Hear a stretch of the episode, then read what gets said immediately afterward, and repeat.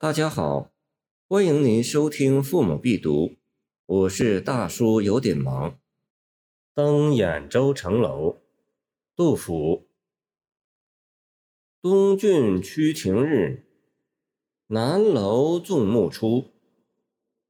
浮云连海带，平野入清徐。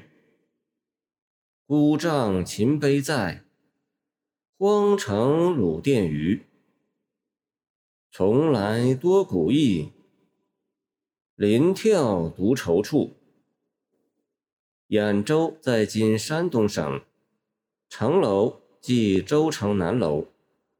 此杜甫第一次游齐赵之作。其父杜贤当时正在那里做司马，首联点出登楼的缘由和时间。东郡。在汉代是兖州所辖九郡之一。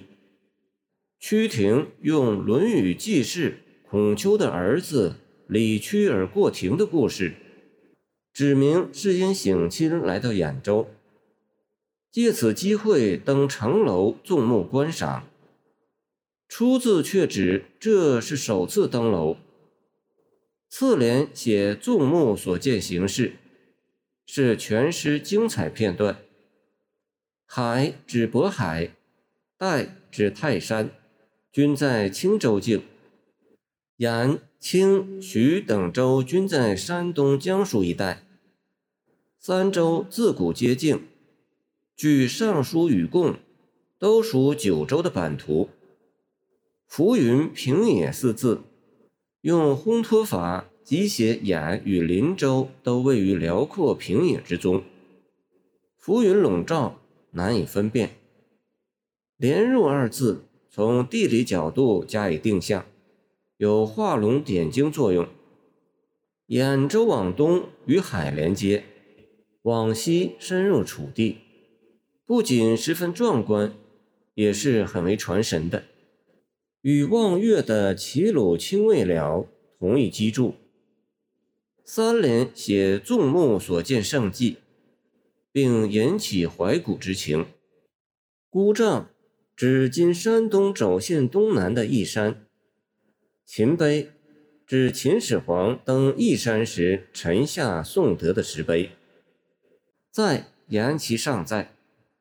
荒城指曲阜。鲁殿指县东二里的汉景帝子鲁共王所建鲁灵光殿。文选有王延寿传《鲁灵光殿赋》，余言其残存，在“于”二字从历史角度进行选点。秦碑鲁殿在孤帐荒城中经受历史长河之冲刷，为何一存一残，是很能引起人们对传统文化的反思的。尾联是全诗的总结，从来。游云向来如此，古意成三联秦碑来，多即言其深广。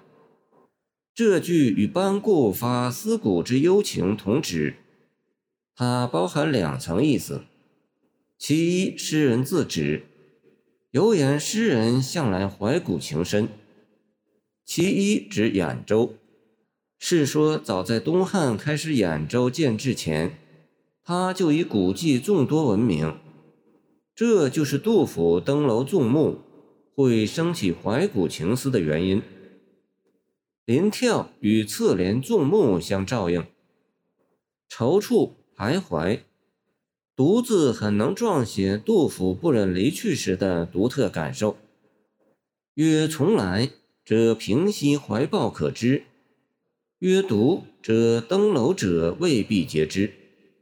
元末明初造访，很能道出尾联的深沉含义。此诗是杜甫二十九岁时作，是杜甫现存最早的一首五律诗，与他同时的五谷望月堪称异曲同工。杜甫早期五律虽还未形成个人独特风格，但此诗已初次显露出他的艺术才华。明代李梦阳把《叠景者异壁二》作为律诗三妹之一。明胡应麟更以此诗中间两联“前景欲目，后景感怀”为杜律变化莫测之一例，是对他写作艺术的最好解说。此诗虽属旅游题材，但诗人从纵横两方面，即地理和历史的角度，分别进行观测与审视。从而展现出登楼临眺时触动的个人感受，是颇具特色的。诗人一方面广览祖国的山海壮观，一方面回顾前朝的历史盛迹，而更多的是由临眺而勾引起的怀古意识，是颇能激发人们的爱国感情的。在艺术上，此诗一二三联均运用了工整的对句。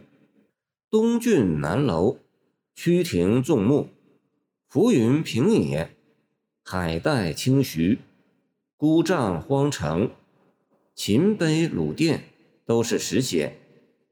尾联才由临眺引出思古之意，则带有虚写的意味。